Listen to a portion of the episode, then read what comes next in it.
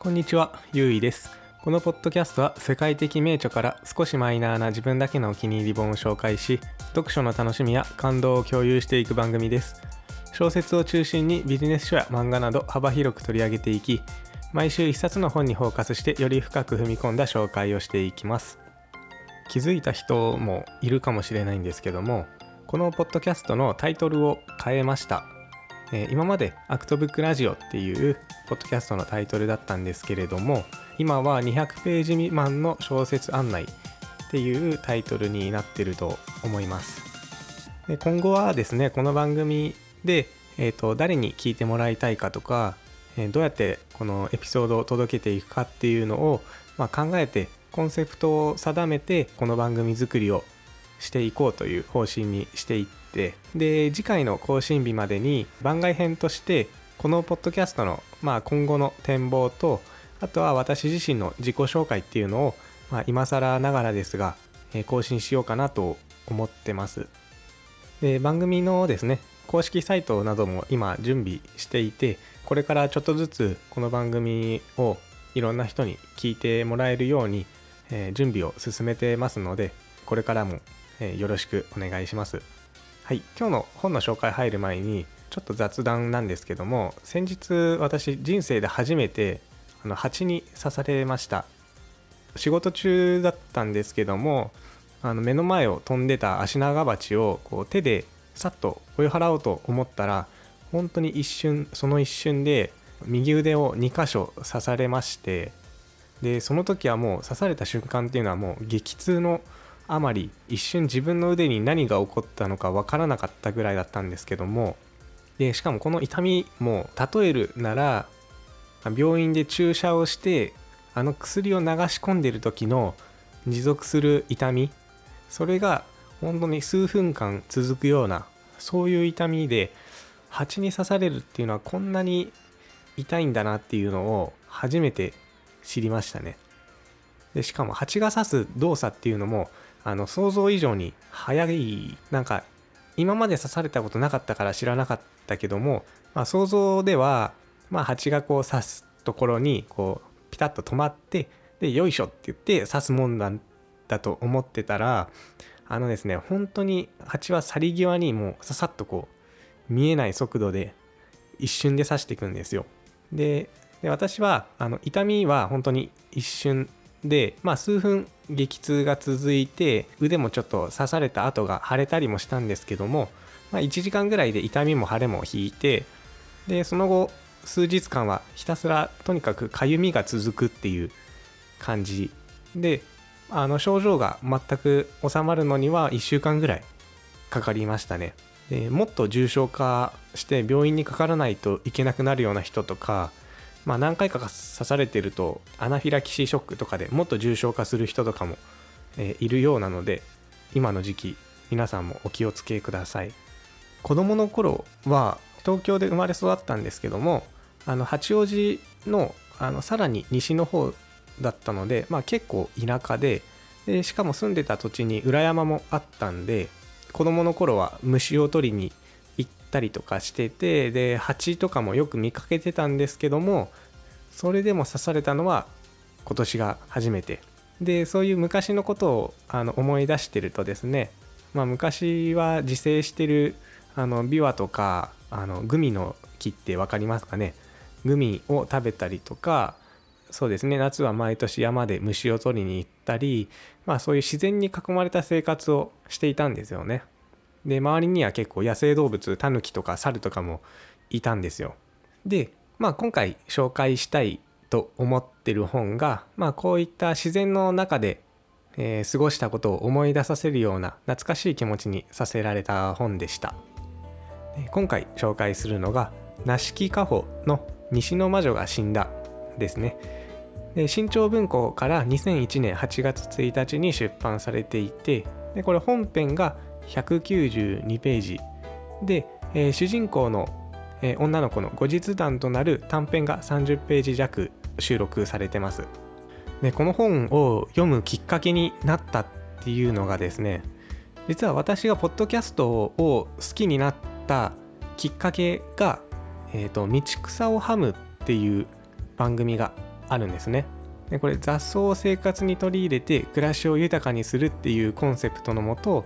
えー、毎回何かしらの植物雑草やらを、えー、紹介しているポッドキャスト番組なんですけども、まあ、たまたまこのポッドキャストを聞いてから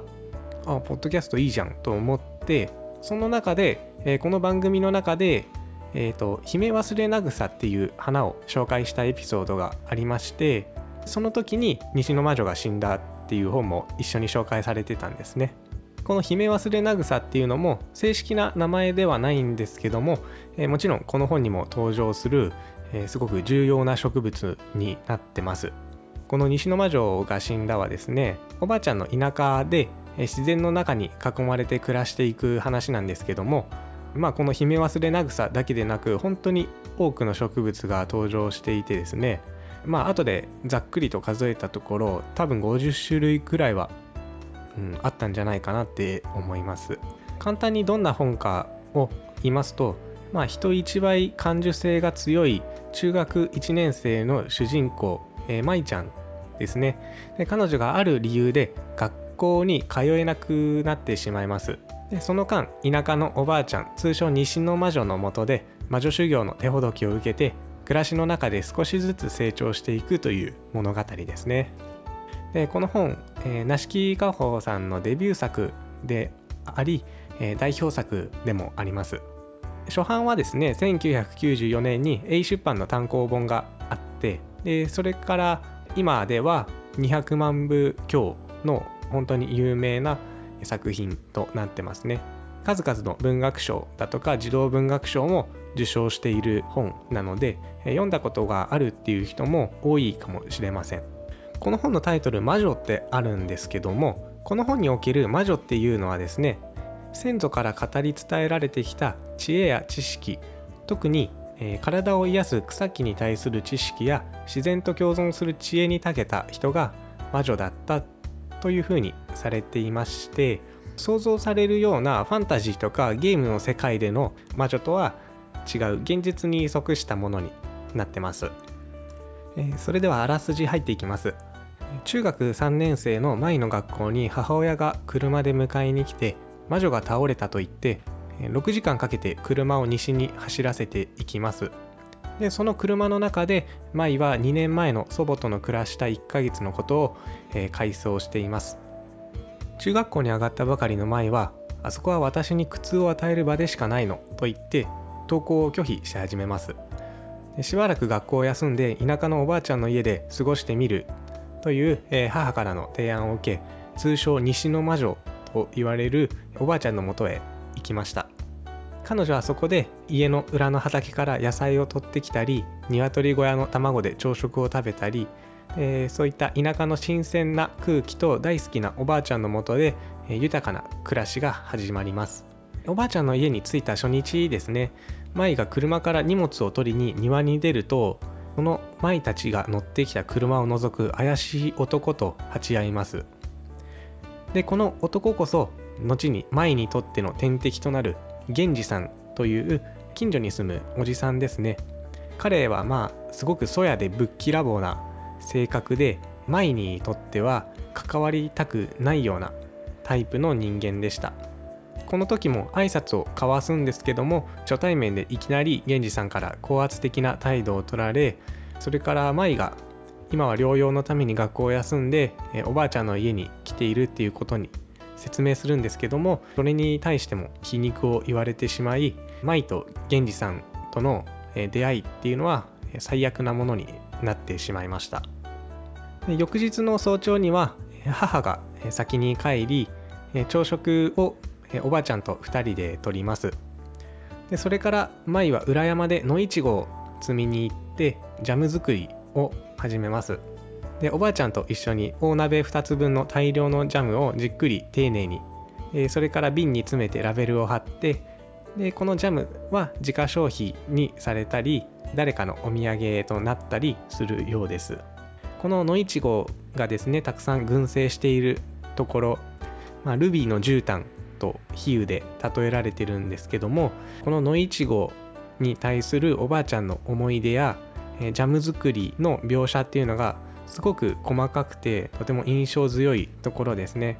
こういったおばあちゃんとのジャム作りとか洗濯とかの家事とか結構暮らしの知恵っていうのがところどころに散りばめられているっていうのも、え、この本の魅力的なポイントだと思います。おばあちゃんが舞に、え、ふと魔女を知っているかと尋ねます。で舞はファンタジー世界の、え、ほうきに乗ったようなああいった魔女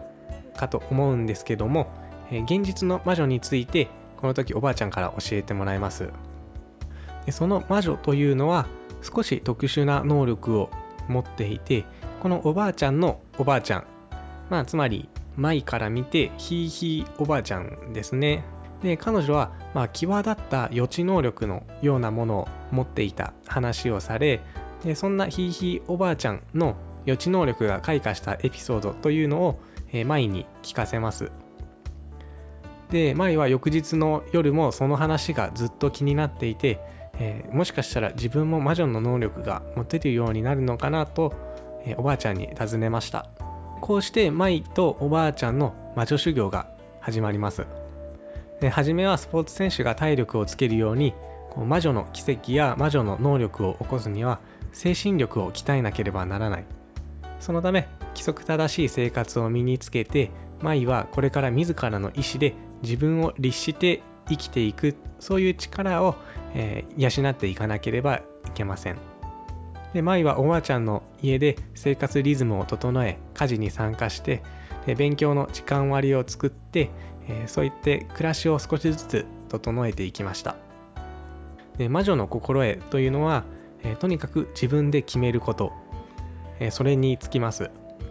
そしてそこからさらに上等な魔女になるには外からの刺激に動揺しないこと。えー、これがすごく、えー、大事な話になってきますね。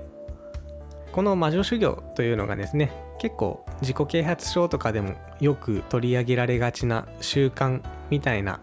テーマになってましてですね、えー、まあ意志の力が弱くても体力と同じで少しずつ意志も強くなってくるもの、ね、最初は何も変わらないようでも疑いや怠け心が出てくるかもしれないけどそれに打ち勝ってそれでもただ黙々と続けること。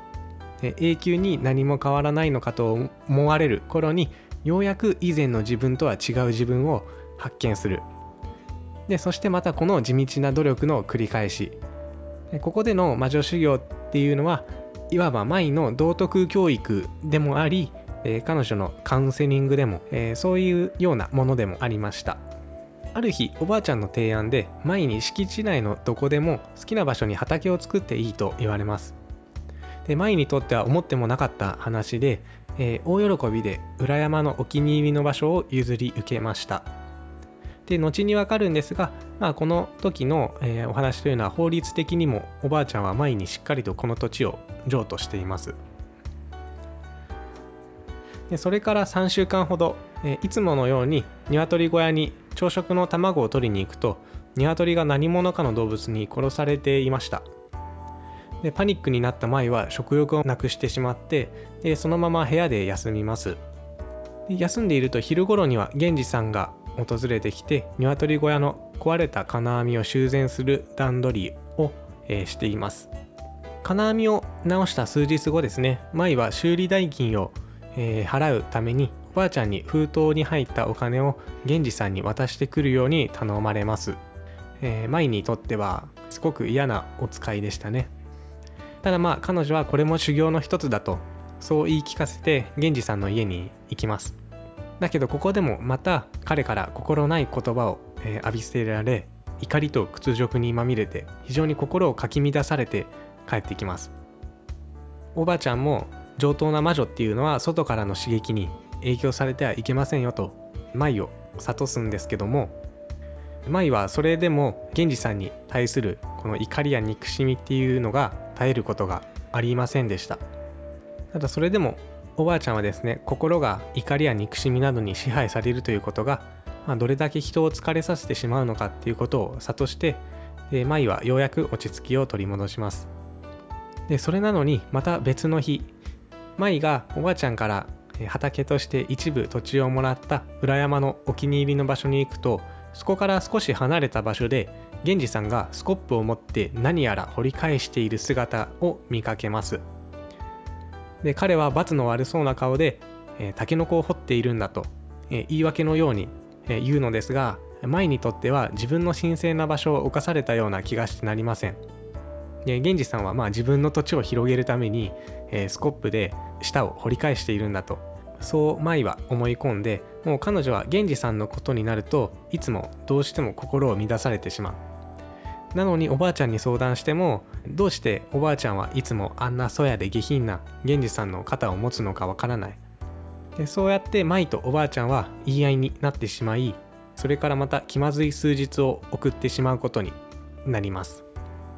で舞とおばあちゃんは、えー、源氏さんのことで2人の間に溝ができてしまったまま、えー、舞は、えー、一月ほど経ったのでおばあちゃんの家を去り両親のもとへ帰っていきます。でまあこうして物語が、終わっていくんですけども、まあ、すごく後味が悪いような去り方になってしまいましたが、まあ、もう少し続きがあってまあそれが冒頭のシーン舞が中学3年生の頃に戻って、おばあちゃんの最後を見とるところですね。でまあここで、えー、実際に舞にとっておばあちゃんがどういう存在だったのかとか、えー、源氏さんっていうのが実際どういった人だったのかっていうのが少しずつ、えー、分かってくるで舞がおばあちゃんの家で過ごした1ヶ月の魔女修行っていうのがどれだけ意味のあったものだったのかっていうのが本編が終わって最後に30ページ弱の短編「渡りの一日」っていう話も収録されてるんですね。これは舞の後日談です。ここでもあの魔女修行の成果が生きていたことが、え、描かれていて、えー、終わり方としてはそうですね実際舞とおばあちゃんの別れ方はすごく後味が悪く、うん、微妙なものだったかもしれないけども物語としては、えー、綺麗に最後収まっていると思いました。えっ、ー、と舞の性格っていうのがすごく特徴的な話でですねこの舞の感受性が強すぎる性格、まあ、今で言うところの、うん、繊細さんとか、えーと、HSP とかって言われたり、えー、してるのかもしれないですけども、まあ、もっと細かな分類もあるかもしれないですね。でとにかく何かしら生きづらさを抱えやすいタイプでで舞の母も彼女を昔から扱いにくい子だった生きていきにくいタイプの子よねと、えー、電話口で話しているところがあってまあそれを偶然聞いてしまった舞は、えー、それをいつまでも覚えているんですね。でそれからまあ嫌なことを一つあるとその日の全て何もかもが台無しにされたような気分になってしまったりまあそれこそ読む人の感受性によってどれだけ前に同情できるかっていうその具合が結構変わってくると思います。で私自身も結構読んでて、えー、前にすごく共感できるところっていうのもあったりしてでそういう繊細な子どものこう傷つきやすいところとか、うん、感じ取りやすい部分っていうのを、うん、すごく丁寧に描いているなって思いましたね。こういった感受性だけじゃなくって、まあ、舞の気遣いなところとか細やかな性格っていうのも、えー、よく描かれてて、えー、例えばサンドイッチを作る時にレタスを何枚入れるかおばあちゃんに尋ねると、まあ、34枚って言われるんですけども、まあ、こういう時にですね、まあ、また律儀に3枚と半分を、え、ちぎって使うところとか、うん、食欲が全然ないけどおばあちゃんの気を悪くしたくないから頑張って全部食べるところとか、まあ、やっぱり彼女は、うん、心が疲れやすい子なんだなっていうのは容易に想像がつくと思います。でもこういうのって本当に悪いところばかりじゃなくてですねこう感受性が強いっていうのは言い換えればすごく感性がえ豊かであったり、まあ、人のことを想像できるそういう優しさも持ってると思うんですよね。でおばあちゃんにもえ感性の豊かな私の自慢の孫と言わせているくらいですし、まあ、舞の性格っていうのがそうですね場合によってはこう取り扱いがしにくかったりだとか、まあ、自分自身も生きていきにくいって思うかもしれないですけどでも世の中には、まあ、そういう優しい人っていうのが一定数必要ですし、うん、舞ほど繊細じゃなくてもそういった細やかな気遣いができたりとか人のことを想像できるそういう優しさっていうのは本当に持ち合わせるべき性質だなって思いますよね。で舞とは対照的に、まあ、すごく図太くて大胆な人物源氏さんっていうのもいるんですけどもまあこのおじさん彼もすごくキャラが立っていてこの話の中まあ舞の目線に立ってみると本当に嫌な人としてしか映らないんですよね。でもこれですねあのよくよく読んでみると実は源氏さんって本当に嫌な人だったのかっていうのがあの考えられるんですよ。で例えば最後に雨が続いた後の日に、え、スコップでうんと舞の土地の近くを掘り返してた時、え、タケノコを掘ってるんだと言い訳のように言ってたんですけども多分これは嘘です。でまあ舞は自分の土地が侵されると思い込んでいたんですけどもこれはですねえっ、ー、とそうでもなくおそらくですけども彼は銀梁草っていう、まあ、白い花を、えー、探していたと思われます。この銀梁草何かっていうとですねまあ舞のおばあちゃんには、えーと、もう先に亡くなっていたんですけどもまあ旦那さんまあ舞のおじいちゃんもいたんですけどもこの舞のおじいちゃんにすごく世話になっていたのがこの源氏さん。で、まあ、彼源氏さんはこの銀梁草舞のおじいちゃんが銀梁草が好きだっていうことを知っていたのでまあこの雨が続いた後の日に銀梁草が姿を見せるそういう特徴を知っていたからなのか掘り返しに来てるんだと思われます。でそれが何でわかるかっていうとまあ舞のおばあちゃんが死んだ時、まあ、舞がおばあちゃんの元を離れて2年後ですねおばあちゃんの家に行くと,、うん、と源氏さんがその舞のおばあちゃんに、まあ、この花を見舞いに飾ってやってくれんかと言って、えー、と銀両草を渡すシーンがあるんですけどもまあこのシーンを見ると結構よく考えると今までの源氏さんっていうのが誤解もあったところがあるでしょうし舞が最初からこう苦手だなっていう視点で見ていたそういうこうフィルターがかかった目で見ていたっていうのも当時源氏さんとあの対等に付き合っていくことができなかった要因だったのかもしれないですね。はい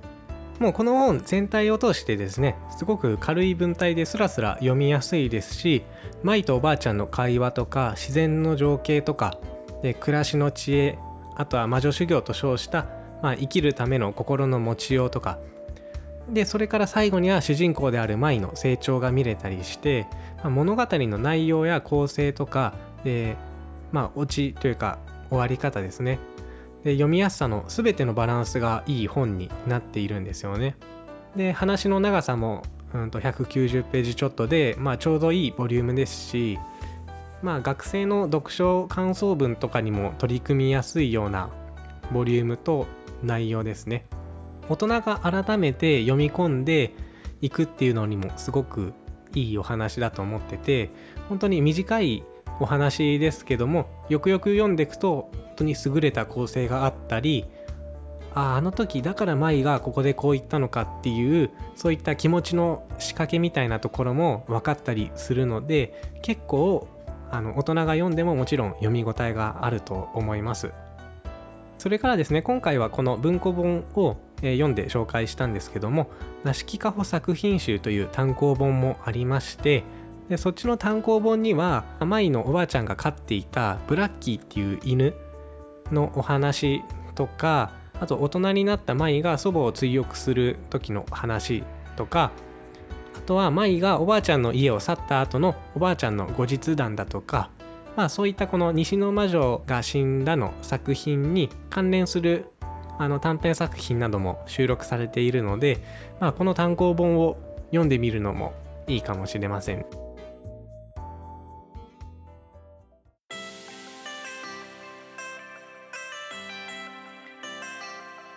はい。では最後までお聴きいただきありがとうございました。